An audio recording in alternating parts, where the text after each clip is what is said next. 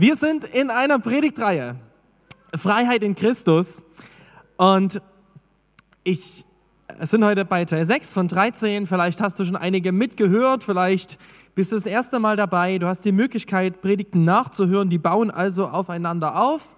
Äh, das geht noch bis zum Jahresende. Ähm, und immer zwischendrin hast du Zeit, zwei Wochen äh, darüber nachzudenken und was nachzuarbeiten. Und ich habe mal überlegt, mit welchem Bild ich das vielleicht nochmal vergleichen könnte, um was es so geht. Und ähm, ich habe mal dieses Bild hier mitgebracht. Das ist eine, so eine Wehranlage, so eine Mauer. Und ich glaube, man kann unser Leben vergleichen mit einem Fürstentum, mit so einem kleinen, mit so einem kleinen äh, ja, Herrschaftsgebiet, so einem kleinen Fürstentum. Und dieses Fürstentum, unser Leben, das wurde eigentlich mal gegründet von einem guten König.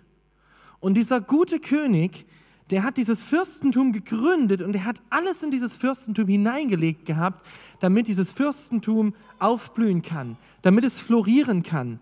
Und er hatte gesagt, dieses Fürstentum, dieses kleine Reich, das ist ein gutes Reich.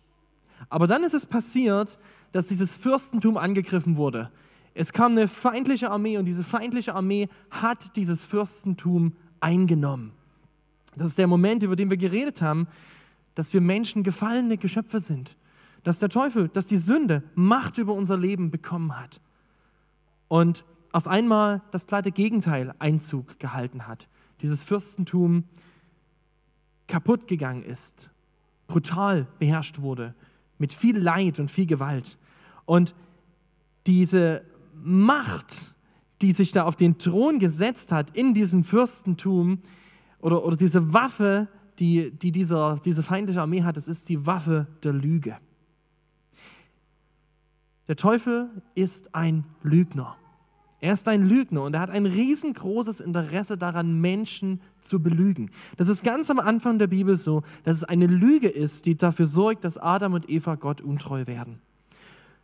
Aber jetzt kommt das Gute. Wenn du an Jesus Christus glaubst, wenn du dein Leben vor ihm in Ordnung gebracht hast, wenn du glaubst, er ist wirklich mein Retter, wenn du eine Schuld vor ihm bekannt hast und das angenommen hast, dass er sagt, ich, ich vergebe Schuld, dann ist dieses Fürstentum zurückerobert. Dann sitzt in der Hauptstadt auf dem Thron jetzt wieder der Schöpfer, Jesus Christus selbst. Ihm gehört dieses Fürstentum. Und ab dem Moment, wo du Christ wirst, wirst du tatsächlich eine neue Schöpfung. Das haben wir schon gehabt in den letzten Predigten. Und es ändert sich kolossal alles in deinem Leben. Auch wenn du es vielleicht nicht sofort mitbekommst. Aber Gott nimmt dich an in Jesus. Er liebt dich. Er, er hat Vergebung für dich. Und er wird dich, wenn du an Jesus glaubst, nie wieder hergeben. Er wird dich nie wieder hergeben. Er, er sagt sogar, ich werde dieses blühende Fürstentum wiederherstellen. Ich werde eine Zeit schaffen. Du wirst irgendwann wieder bei mir sein in der Ewigkeit. Und es wird wieder das, was ich ursprünglich wollte, wird Wahrheit werden. Und er gibt deinem Leben einen unfassbar tiefen Sinn. Und er gibt dir Hoffnung. Er gibt dir eine komplett neue Identität.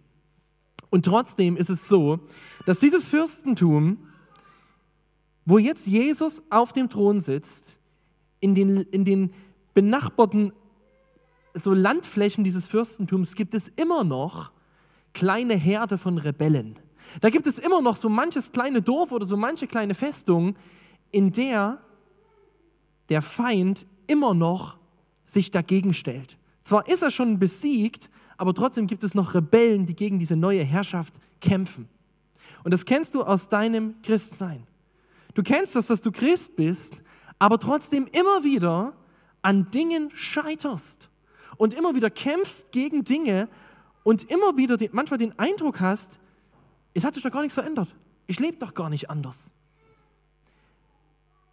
Und vielleicht kennst du das als Christ, dass es dir schwerfällt, dass du gegen Sünde kämpfst, dass du vielleicht gegen, gegen Freudlosigkeit in deinem Christsein kämpfst, dass dein Glaube dir eigentlich was ist, wo du sagst, oh, das macht gar keinen Spaß dass du vielleicht so ein schlaffes Christsein kennst, keine Lust hast zu beten, keine Lust hast, Bibel zu lesen, dass du vielleicht in dir drin so ein tiefes Misstrauen gegen Gott hast. Und dann reden wir hier die ganze Zeit von Freiheit und von Freude in Jesus und du sagst, es ist so weit weg. Und es liegt genau daran, dass der Teufel ein Lügner ist. Seine Waffe in unserem Leben ist Lüge. Jesus sagt mal selbst in Johannes 8 über den Teufel, er war von Anfang an ein Mörder und hat die Wahrheit immer gehasst, weil keine Wahrheit in ihm ist. Wenn er lügt, entspricht das seinem ureigensten Wesen. Er ist der Lügner schlechthin und der Vater jeder Lüge. Und weißt du, genau das ist das, das habe ich euch an dieser Kaffeemühle versucht immer zu erklären.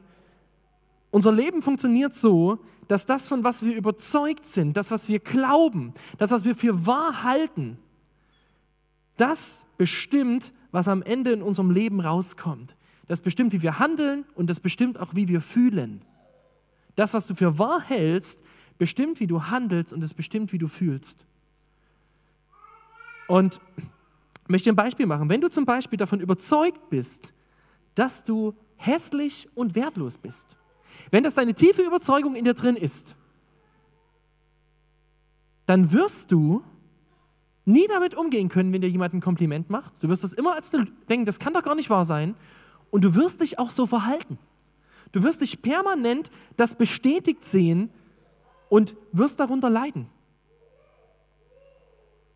Wenn aber Wahrheit in dein Leben kommt, wenn dir jemand, der dir sagen kann, sagt, du bist aber wirklich schön, dann kann sich was verändern, weil Wahrheit macht uns frei. Jesus sagt,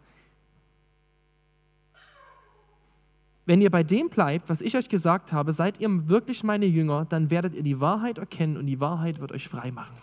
Jesus sagt, ich habe die, die Waffe um den Teufel zu entmachten, um Lügen zu entmachten in deinem Leben und ihre Auswirkungen, die Gefühle und die Handlungen, die daraus wachsen. Die Waffe dagegen ist Wahrheit. Und wer ist Wahrheit? Jesus sagt, ich bin der Weg, die Wahrheit und das Leben. Er selbst ist die Wahrheit und deswegen ist es so wichtig, dass wir darüber nachdenken, wie wird Wahrheit uns verändern. Und wir hatten letzte Woche darüber nachgedacht, dass du als Christ die Möglichkeit hast, dich zu entscheiden, vor zwei Wochen, dass du die Wahl hast, dich zu, zu entscheiden, das Gute oder das Schlechte zu tun, als Christ.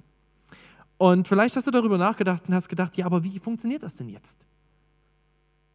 Und vielleicht merkst du das in deinem Leben, dass es dir gar nicht ganz so einfach fällt. Ähm, denn wir Christen, wir kommen oft nicht von diesem Verhalten los, was uns über Jahre geprägt hat. Vielleicht ist es bei dir die Abhängigkeit von der Meinung anderer. Dass du merkst, die Meinung anderer in deinem Leben, die ist dir so wichtig, dass du danach alles ausrichtest. Oder vielleicht ist es bei dir auch was anderes. Vielleicht hast du dieses, diesen Drang in dir, dich ständig mit anderen zu vergleichen. Und du musst ständig irgendwie versuchen, besser zu sein als die anderen. Und wenn das nicht funktioniert, dann wenigstens die anderen klein machen. Oder vielleicht leidest du unter Wutausbrüchen. Und du fragst dich, warum raste ich immer wieder so aus? Oder du kommst einfach nicht davon weg, dass du andauernd beginnst mit jemandem zu flirten. Und dass du immer so schäkerst und merkst, das, das, das ist totaler Quatsch. Denkst du dir vielleicht, ich bin verheiratet, habe eine Frau und trotzdem passiert es mir immer wieder mit meiner Arbeitskollegin, dass ich anfange mit ihr zu schäkern. Oder vielleicht ist es, dass du merkst, du hängst fest in, in Sucht. Du merkst, ich komme davon nicht los zu essen und zu essen aus Frust. Oder ich komme davon nicht los zu trinken aus Frust. Es kann, es kann so viel sein, was in deinem Leben, wo du eigentlich genau weißt, das ist nicht gut. Und trotzdem ist es so ein ganz tiefes Verhalten in dir drin. Und der Grund dafür, das sind mentale Festungen. Ähm, ich habe diese Predigt heute genannt, Kampf im Kopf. Ja, Kampf im Kopf weil es darum geht, dass wir in unserem Kopf oft Denkmuster haben, Überzeugungen haben, die sind so, so tief drin und die prägen unser Verhalten. Was du glaubst und was du überzeugt bist, das kommt in deinem Leben raus. Und ich möchte mit euch einen Bibeltext lesen ähm, aus dem zweiten Korintherbrief. Und dort redet Paulus davon. Zweiter Korintherbrief im Kapitel 10 ab Vers 3. Dort sagt Paulus, Natürlich sind auch wir nur Menschen. Er meint damit Christen. Aber wir kämpfen nicht wie die Menschen dieser Welt. Denn die Waffen unseres Kampfes sind nicht menschlich, sondern es sind die mächtigen Waffen Gottes. geeignet zur Zerstörung von Festungen. Mit ihnen zerstören wir Gedankengebäude und jedes Bollwerk, das sich gegen die Erkenntnis Gottes erhebt. Wir nehmen jeden solcher Gedanken gefangen und unterstellen sie Christus. Ich habe heute drei Punkte für dich. Was sind diese Festungen, von denen Paulus redet? Diese Gedankengebäude, diese mentalen Festungen. Das zweite, wie beeinflussen uns diese Gedankengebäude, diese Festungen? Und das dritte, wie kannst du sie zerstören in deinem Leben? Ich beginne mit meinem ersten Punkt. Was sind mentale Festungen? Und ich habe dafür mal zwei Definitionen mitgebracht, die uns helfen können. Die erste ist von einem Mann, der heißt Ed Silvoso. Also, der hat geschrieben, eine Festung ist eine mit Hoffnungslosigkeit getränkte Denkweise. Sie veranlasst uns, die Situation als unveränderlich zu akzeptieren, von denen wir wissen, dass sie im Gegensatz zu Gottes Willen stehen.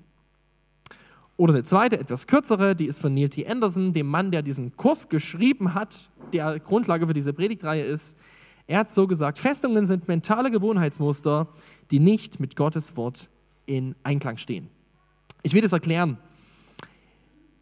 als ich noch Teenie war und äh, heute, wenn ich mehr Zeit hätte, würde ich es auch manchmal gerne machen, aber da, und wenn Schnee liegen würde, das ist vielleicht der Hauptgrund, dass es nicht klappt, da bin ich gerne mit meiner Mutter langlaufen gefahren, ja, hoch auf der Kammläufe, äh, nach Mühleiten, Langlauf fahren. Und wenn du Langlauf fährst, das ist ja wunderschön, äh, da oben ist ja immer gespurt. Das heißt, ähm, das ist so Langlauf für Dummies. Ne? Du kannst wirklich so einfach rein und einfach äh, fahren und du wirst ja gelenkt, weil du bist ja in so einer Spur drin. Ähm, das ist sehr, sehr gut. Es ist ein bisschen schwieriger, aus dieser Spur rauszukommen, weil die Spur ist richtig fest drin. Das ist in dem Fall gut, aber du kannst dir so eine Loipe vorstellen wie so eine mentale Festung in deinem Leben. Du hast so eine ganz tief eingespurte Rille, in der läufst du, in der lebst du. Und ganz automatisch greifen diese Muster bei dir. Du bist von was überzeugt innerlich und es sorgt dafür, dass du in einer gewissen Art und Weise handelst und am Ende auch in einer gewissen Art und Weise fühlst. Das ist wie so eine Loipe in deinem Kopf, ähm, die du dann hast. Und diese fest eingefahrenen Muster, die wir da haben, das Problem ist, wir gehen davon aus, dass sie stimmen. Wir gehen davon zutiefst aus, dass das stimmt, was wir da glauben, dass das stimmt. Ich möchte dir ein Beispiel machen.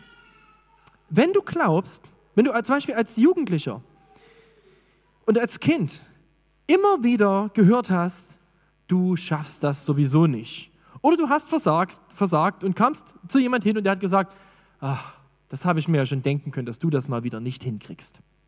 Oder du hast das immer wieder gehört oder dir hat einfach das gefehlt, dass dich jemand ermutigt, einfach mal ein guter Blick. Dann nimmst du eine Wahrheit mit in dein Leben. Du glaubst, ich schaffe das sowieso nicht. Und wenn du dann mit 40, 50 Jahren vor irgendeiner Herausforderung stehst, denkst du, ich schaffe das sowieso nicht. Und wenn du versagst, kommt diese Stimme in deinem Kopf, das habe ich mir doch gleich gedacht, dass dir das wieder passiert. Und du bist zutiefst davon überzeugt. Da ist so eine Festung in dir drin, die dir sagt, du bist wertlos.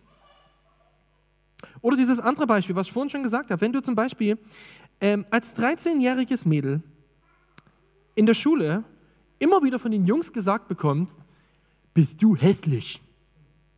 Was wird das mit dir machen?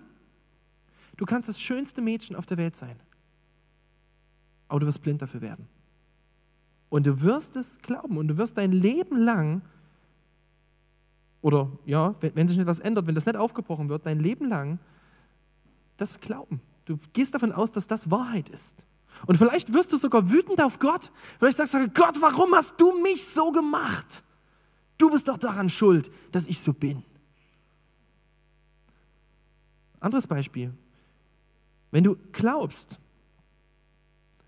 dass Alkohol dich aus deinem Frust und aus deinem Schmerz rettet. Wenn du glaubst, wenn es mir richtig schlecht geht, dann rettet der mich dann wirst du das vielleicht anfangen und du wirst dich daran gewöhnen und irgendwann wird es zu einem Muster. Und du wirst mental und körperlich abhängig davon, von dieser Lüge, dass er dich rettet, obwohl er es nicht tut. Aber es ist zu tief in dir drin. Das sind alles so Beispiele für Festungen und es, es, können noch so viel mehr sein. Die müssen nicht immer so spektakulär sein, aber es kann so viel sein. Ich möchte dir noch ein Beispiel geben. Ähm, stellt euch vor, drei Kinder und ihr Vater ist ein richtiger Choleriker. Jetzt rastet der Vater zu Hause aus und das erste Kind, das stellt sich ihm entgegen, weil es schon ein bisschen größer ist und sagt, mich rührst du nicht an. Das zweite Kind, das versucht zu beschwichtigen. Das Kind hin sagt, alles nicht so schlimm, ja, das, das versucht irgendwie zu vermitteln. Das dritte Kind versteckt sich einfach und rennt weg. Diese drei Kinder, 40 Jahre später, sie treffen auf eine Herausforderung, irgendeine Situation auf Arbeit, irgendwas, was Stress in ihnen loslöst. Wie werden sie reagieren?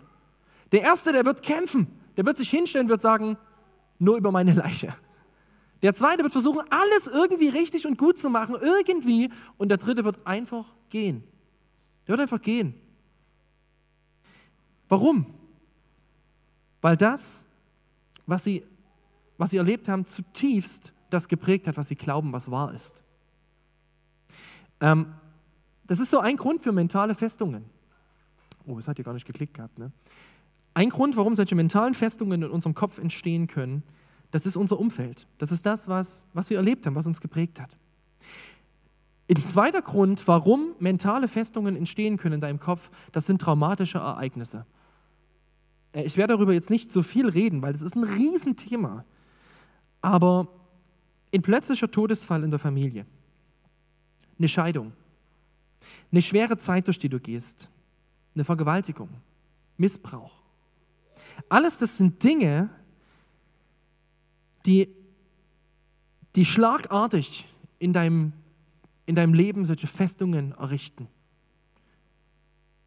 Wir werden im November Herzenstüff haben, am Buß- und Betag, 18.11. An diesem Tag möchten wir uns ein bisschen mehr damit beschäftigen, wie wir uns diesen Lügen in unserem Leben stellen können. Und ich möchte dich jetzt schon einladen, wenn du merkst, boah, das ist mein Thema. Sei da dabei, melde dich dafür an.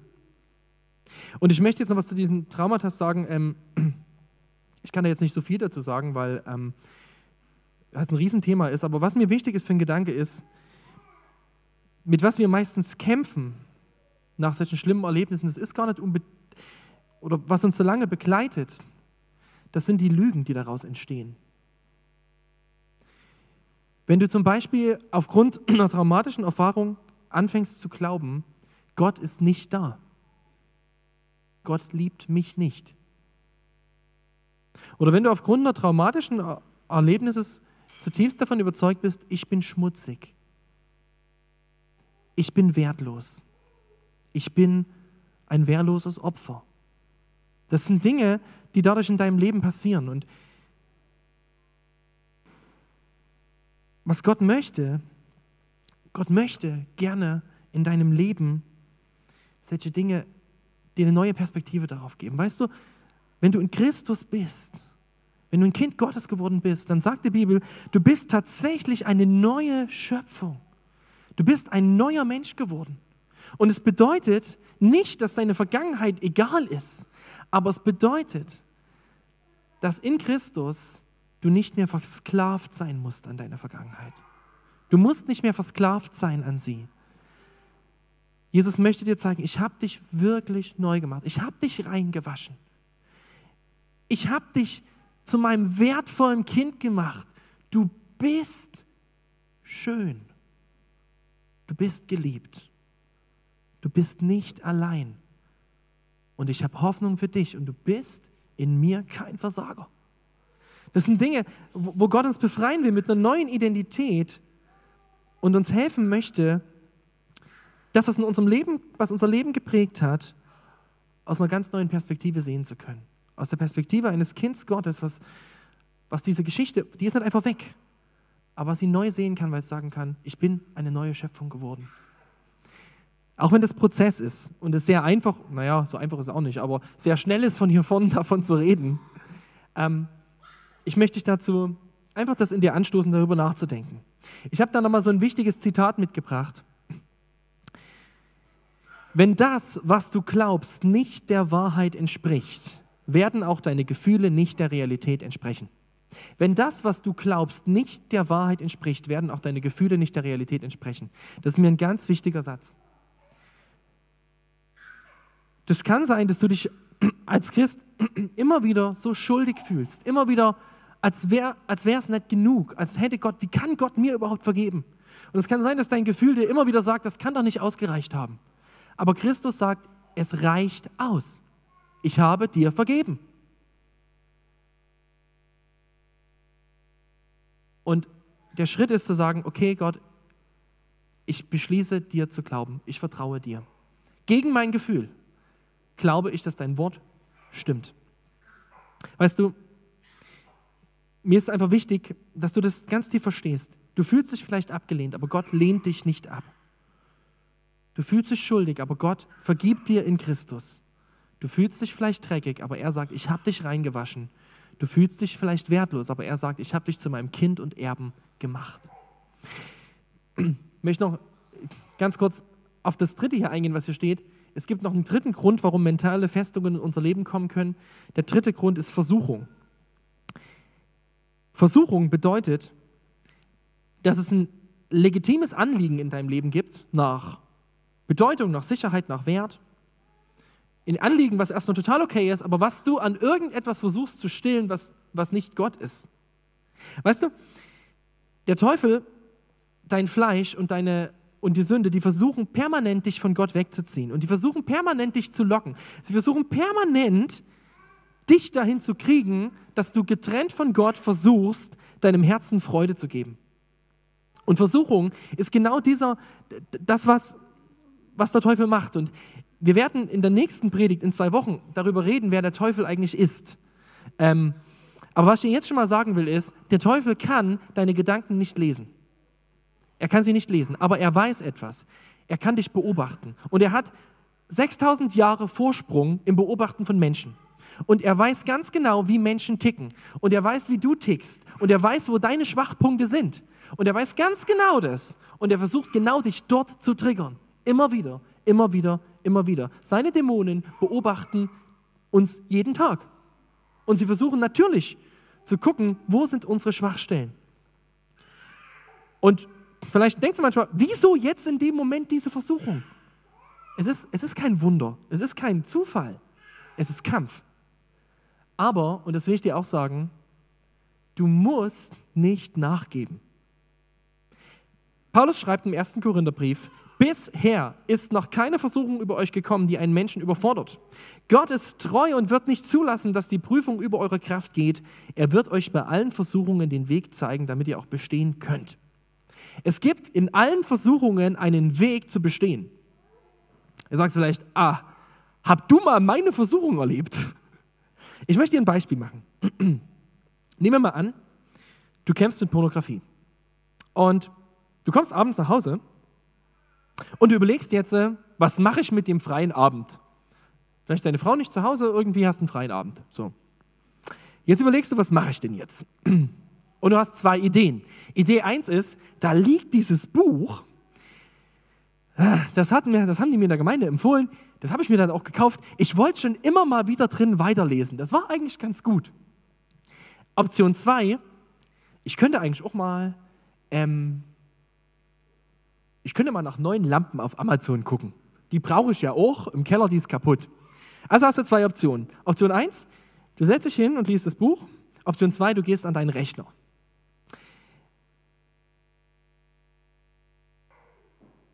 Jetzt ist was ganz Interessantes.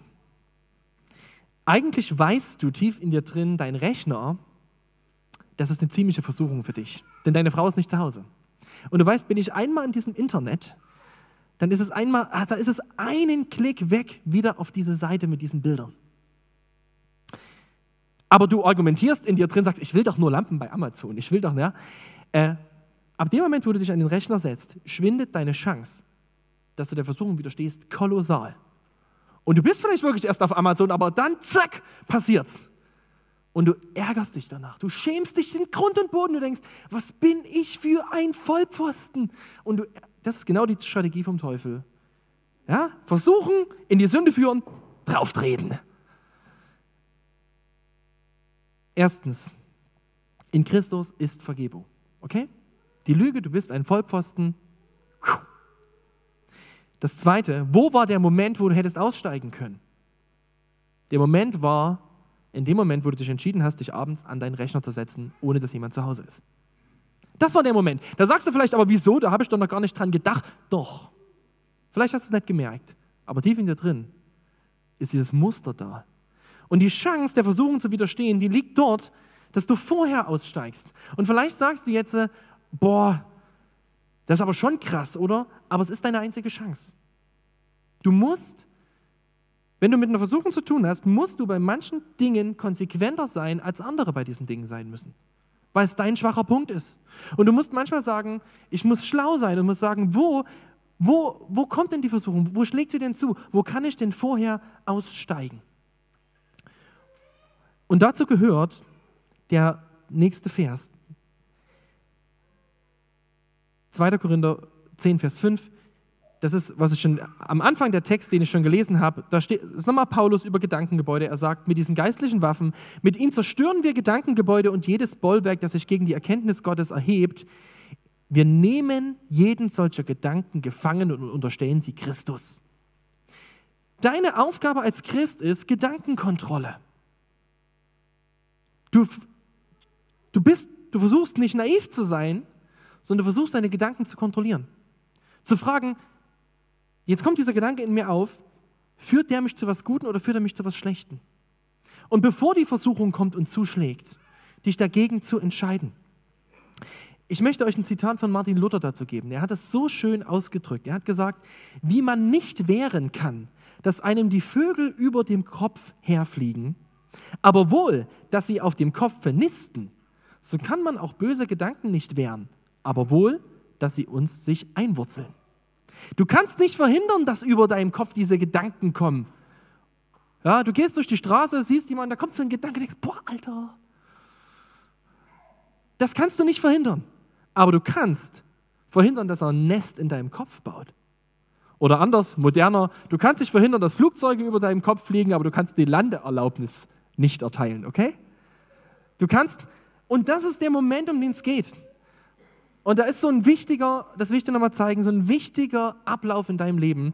Eine Versuchung führt zu einer Tat, eine Tat führt zu einer Gewohnheit und eine Gewohnheit wird zu einer Festung. Deswegen geht es um Gedankenkontrolle. So, ich gehe nochmal kurz, die nächsten zwei Punkte werden wesentlich kürzer. Punkt zwei. Was machen jetzt solche Festungen in unserem Leben? Was machen die mit uns? Das erste ist, solche Festungen, ach so, ich habe hier mal dieses Bild, ne? Äh, das ist so, die Welt durch so einen Wassertropfen gesehen, das verdreht die Welt komplett. Und solche Festungen im Kopf, die, sind, die wirken genauso. Die verfälschen nämlich deine Sicht auf die Realität. Nämlich das, was du glaubst, was wahr ist. Also, nochmal, wenn du so eine Festung in dir hast, die dir zutiefst sagt, ich bin sowieso, ich bin sowieso ein absolut wertloser Versager. Ich schaffe das jetzt sowieso auch das wieder nicht. Und du lässt dich einfach treiben von Versuchung. Dann ist es was, was du über dich glaubst. Aber ist es wahr? Oder wenn du glaubst, wenn ich jetzt, wenn ich jetzt zu, zu, zu diesem Stoff greife, keine Ahnung, der wird mich runterbringen. Das wird, das wird mir gut tun. Das wird mich frei machen. Das wird mein Glück. Es, es kann alles andere sein. Ich habe dir viele Beispiele gegeben. Dann ist die Frage, stimmt das? Die Bibel sagt dazu, vertraue auf Jahwe mit ganzem Herzen und stütze dich nicht auf deinen Verstand. Such ihn zu erkennen bei allem, was du tust. Dann räumt er Hürden aus dem Weg. Um was geht's? Es geht darum, ihn zu versuchen zu erkennen bei allem, was du tust. Es geht darum zu fragen, Gott, was ist wirklich wahr? Ich habe schon wieder diesen Gedanken in mir. Stimmt das? Und dann muss ich dir es nochmal sagen, Glaube ist kein Gefühl. Mir ist es super wichtig nochmal zu sagen. Es kann sein, dass du das fühlst. Du sagst, ich konnte ja nicht anders, ich habe das aber so gefühlt. Glaube ist kein Gefühl. Ein Gefühl Gefühle sind wichtig, aber Gefühle sind die Folgen von Dingen, von denen wir überzeugt sind. Und an Christus zu glauben, bedeutet nicht, sich sofort immer super zu fühlen. Aber es bedeutet zu sagen, Jesus, ich möchte jetzt deine Wahrheit annehmen. Es heißt, sich auf Wahrheit zu stützen. Die zweite Folge von solchen Festungen, sie führen zu schlechten Entscheidungen. Wenn du einfach deine Intuition, deinem Bauchgefühl, deinen Gefühlen oder deinem falschen Denken über dich selbst glaubst, dann führt es zu schlechten Entscheidungen in deinem Leben. Wenn du beispielsweise glaubst, mein Mann liebt mich nicht, der findet mich auch nicht schön, und du lässt dich darauf ein, den neuen Arbeitskollegen, der dir immer schöne Augen macht, und es geht ein bisschen weiter, und er sagt, ach Gott, schön, es tut mir gut, es tut meiner Seele gut. Weißt du, wo es hinführen wird? Es wird dein Leben zerstören. Punkt. Ich will dir eines sagen, das musst du ganz tief wissen, der Teufel will dich nie retten. Er will dich nicht retten. Er will dich zerstören. Er ist ein Menschenmörder und Lügner von Anfang an, hat Jesus gesagt. Ein Menschenmörder. Versuchung will dich töten. Deswegen brauchst du Wahrheit in deinem Leben. Ich habe dir heute was mitgebracht, das, das liegt hier draußen aus für jeden. Das ist so, eine, so ein Lesezeichen von diesem Kurs von Freedom in Christ. Und dort stehen Wahrheiten drauf, wer du in Jesus bist. Und es stehen die vier größten Lügen vom Teufel in unserem Leben drauf. Du bist ein Sünder, weil du manchmal sündigst. Deine Identität wird von dem bestimmt, was du getan hast. Deine Identität wird von dem bestimmt, was andere über dich reden. Oder dein Verhalten bestimmt, was du über dich selbst glaubst. Ich möchte dir dieses Lesezeichen dann mitgeben und du kannst damit Wahrheit entgegensetzen. Bibelstellen, die sind immer angegeben, du kannst sie auch lesen. Wahrheit entgegensetzen gegen Lügen in deinem Leben. Sie wollen dich also zerstören. Okay, jetzt komme ich zum Punkt 3. Wie kannst du Festungen in deinem Leben zerstören? Hm, geht das hier nicht mehr? Ja, jetzt. Haha. Zurück, zurück.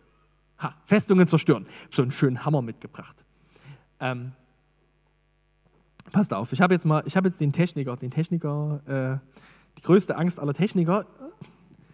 Ich habe einen Luftballon mitgebracht.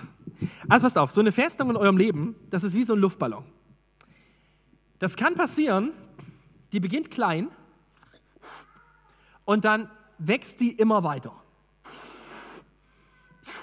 Und irgendwann wird die in deinem Kopf immer größer, so groß, dass sie deinen ganzen Kopf bestimmt und du denkst, wie soll sich daran je was ändern? Aber dann gibt's was. Es gibt Nadeln. Entschuldigung für alle im Livestream. Ich hoffe, eure, eure Geräte brauchen jetzt keinen Versicherungsschaden. okay. Ähm, weißt du, die Bibel sagt mal, es gibt einen ganz tollen Satz in der Bibel, in Vers im Hebräerbrief, da steht, denn das Wort Gottes ist lebendig und wirksam. Es ist schärfer als jedes zweischneidige Schwert, das die Gelenke durchtrennt und das Knochenmark freilegt. Es dringt bis in unser Innerstes ein und trennt das Seelische vom Geistlichen. Es richtet und beurteilt die geheimen Gewünsche und Gedanken unseres Herzens. Das Wort Gottes ist wie so eine Nadel, bam, an so einer Lüge. Die, die Bibel ist, ist lebendiger und stärker, als du es dir denkst. Und Gott möchte tatsächlich durch sein Wort in deinem Leben Lügen aufdecken. Und er möchte sie kaputt machen. Und das Wichtigste, was du dazu verstehen musst, als allererstes ist, deine Sünde kann dich als Christ von Gott nicht mehr trennen. Sie kann zwar deine Beziehung zu Gott dämpfen hier auf der Erde, aber sie kann deine Identität nicht mehr nehmen. Johannes sagt im 1. Johannes 1, Vers 9, wenn wir unsere Sünden bekennen, so ist er treu und gerecht und vergibt uns und reinigt uns von jeder Ungerechtigkeit. Hier steht, er ist treu und gerecht, nicht gnädig und barmherzig. Er ist treu und gerecht. Wenn Gott seinem Kind vergibt, dann beweist er seine Treue und seine Gerechtigkeit, weil er sich daran gebunden hat, in Christus Schuld zu vergeben, dem, der an ihn glaubt. Okay? Das ist das Erste, was du wissen musst. Und dann darfst du deine Schuld vor ihn bringen. Und du darfst vom Wort Gottes, von der Wahrheit, dein Denken verändern lassen. Deswegen lesen wir Bibel. Deswegen ist es wichtig, dass du Bibel liest, weil es Wahrheit ist und du es brauchst, um zu erkennen, was wirklich stimmt. Und nochmal, Paulus sagt, ordnet eure Gedanken Christus unter. Das heißt, wir sollen das unterordnen, auch gegen unser Gefühl. Das erste ist also, lass die Wahrheit in dein Denken. Das zweite ist, nimm Gedanken gefangen. Das ist der zweite Schritt. Wenn du einen Windows-Rechner zu Hause hast, dann fährt er hoch und du nervst, es nervt dich manchmal, dass irgend so ein Virenprogramm deine Leistung einschränkt. Ja, aber so ein Virenprogramm ist wichtig. Dieses Virenprogramm, das scannt deinen Computer und das scannt ganz genau, ist da irgendwas dabei, irgendeine Datei, irgendwas, die dieses Betriebssystem angreifen will und dann kommen die in so einen Container rein und dort sind die gefangen. So soll es auch in unserem Denken sein. Oh, das bin ich, jetzt bin ich zu weit. Ja, das ist das, was Paulus hier sagt. Mit ihnen zerstören wir Gedankengebäude und jedes Bollwerk, das sich gegen die Erkenntnis Gottes erhebt. Wir nehmen jeden solcher Gedanken gefangen und unterstellen sie Christus. Du darfst deine Gedanken, wenn du merkst, oh, jetzt, da kommt was hoch, dann darfst du zu Jesus gehen und darfst beten, darfst sagen, Herr, du siehst, dieser Gedanke, der jetzt schon wieder in mir hochkommt. Du siehst diese Versuchung, die in mir hochkommt. Du siehst dieses Gefühl, was in mir hochkommt. Du siehst, dass ich mich gerade schon wieder selbst verachte. Du siehst, du siehst es und du darfst sagen, Jesus, stimmt das mit deiner Wahrheit überein? Stimmt das mit dem überein? Und jetzt ist das Coole, wenn du deine Bibel kennst, dann kann der Heilige Geist das Schwert nutzen. Ein Freund von mir, der hat mir folgende Geschichte erzählt. Hauptamtlicher Pastor einer Gemeinde auf einer Sommerfreizeit. Und er steht da auf der Sommerfreizeit, geht spazieren und trifft im Herzen eine Entscheidung. Ich werde mich von meiner Frau trennen. Warum? Wir kommen nicht miteinander aus. Zwei Alpha-Tiere. Wir schaffen das einfach nicht. Das war einfach falsch. Dann sagt er, steht er da und dann hat er es so schön beschrieben, als würde von hinten bam, so eine Keule auf den Kopf. Malachi Gott hasst Scheidung. Okay, ja, was mache ich jetzt mit diesem Gedanken, den ich da gerade hatte? Er sagt, ich habe meine Gedanken untergeordnet. Und ich habe angefangen zu kämpfen und heute ist es, ja, die haben zusammen einen Ehekurs geschrieben, äh, begleiten viele Ehepaare, ein Ehepaar, was mich und meine Frau ganz besonders geprägt hat. Gott hat das Asche Gold gemacht. Aber es gab einen Moment, wo das echt auf der Kante stand. Und da hat das Wort Gottes gerettet. Vielleicht kennst du das in deinem eigenen Leben. Du ärgerst dich über deine Frau zu Hause, denkst, ah, schon wieder. Sollte ich jetzt aber endlich mal deutlich sagen, das macht die immer. Virus, okay? Der Virenscanner geht an bei dir gerade im Kopf. Was ist das für ein Gedanke? Ist es der, den Gott hat für dein Leben? Nein, ihr sollt nicht aus Zorn heraus handeln. Macht eure Herzen nicht hart gegenüber euren Frauen. Okay? Und jetzt ordne ich das unter und sage, Herr, ich möchte diesen Gedanken dir unterordnen. Okay, dritter Punkt, was du machen kannst gegen solche Festungen. Und vielleicht hast du den jetzt noch nie in deinem Leben gehört. Nutze deine Stellung in Christus. Das ist mein letzter Punkt. Martin Luther sagte auch Folgendes in einem Lied. In dem, in dem Lied Ein feste Burg ist unser Gott hat er folgende Zeile gedichtet. Und wenn die Welt voll Teufel wäre, und wollt uns gar verschlingen, so fürchten wir uns nicht so sehr, es soll uns doch gelingen. Der Fürst dieser Welt, wie sauer er sich stellt, tut er uns doch nicht. Das macht, er ist Gericht. Ein Wirtlein kann ihn fällen. Okay, Martin Luther hat nicht gestern gelebt, sein Deutsch war anders. Der letzte Vers in dieser Zeile, der zeigt aber ganz deutlich was. Der Teufel ist gerichtet. Er ist besiegt. Am Kreuz ist er besiegt und du bist frei von seiner Herrschaft. Und jetzt sagt Luther, selbst wenn die ganze Welt voll Teufel wären, ein Wortlein kann ihn fällen. Es reicht ein Wort aus, ein Berufen auf Wahrheit. Und du darfst es machen. Du darfst dich auf Wahrheit berufen. Und jetzt nochmal. Der Teufel kann deine Gedanken nicht sehen. Werde ich nächste in zwei Wochen drüber reden. Deswegen darfst du dich auf Wahrheit stellen, indem du Wahrheit aussprichst. Und du darfst sagen, in der Versuchung laut sagen, ich bin ein Kind Gottes. Niemand darf über mich herrschen außer Jesus. In ihm habe ich alles, was ich brauche und ich weise diese Lüge, ich weise diese Versuchung von mir. Petrus fordert uns auf, wir sollen dem Teufel widerstehen. Wir tun das nicht, weil wir die Starken sind. Wir tun das nicht in unserem Namen, aber Namen, und jetzt kommst du zu dem Lied, was wir vor uns gesungen haben, oh, wie kraftvoll der Name ist, der Name Jesus. In diesem Namen darfst du zurückweisen. Meine Frau und ich machen das jetzt jeden Abend. Ich habe eine Zeit gehabt, ich konnte so schwer einschlafen. Voller Gedanken und voller Sorgen. Kennst du vielleicht? Schläfst ein und dann wachst du auf, hast Gedanken und Sorgen. Und wir haben, irgendwann haben wir gedacht, warte mal. Ja, klar. Und wir haben angefangen zu beten und haben gesagt, Herr, mach uns ruhig. Und wir haben das ausgesprochen haben gesagt, wir sind in Christus. Er ist der, der für uns sorgt. Uns mangelt in ihm nichts und jede Angst, die jetzt hier ist, weisen wir in seinem Namen zurück. Das ist deine Autorität als Kind Christus. Und das darfst du machen in Christus. Vielleicht ist dir das ganz neu.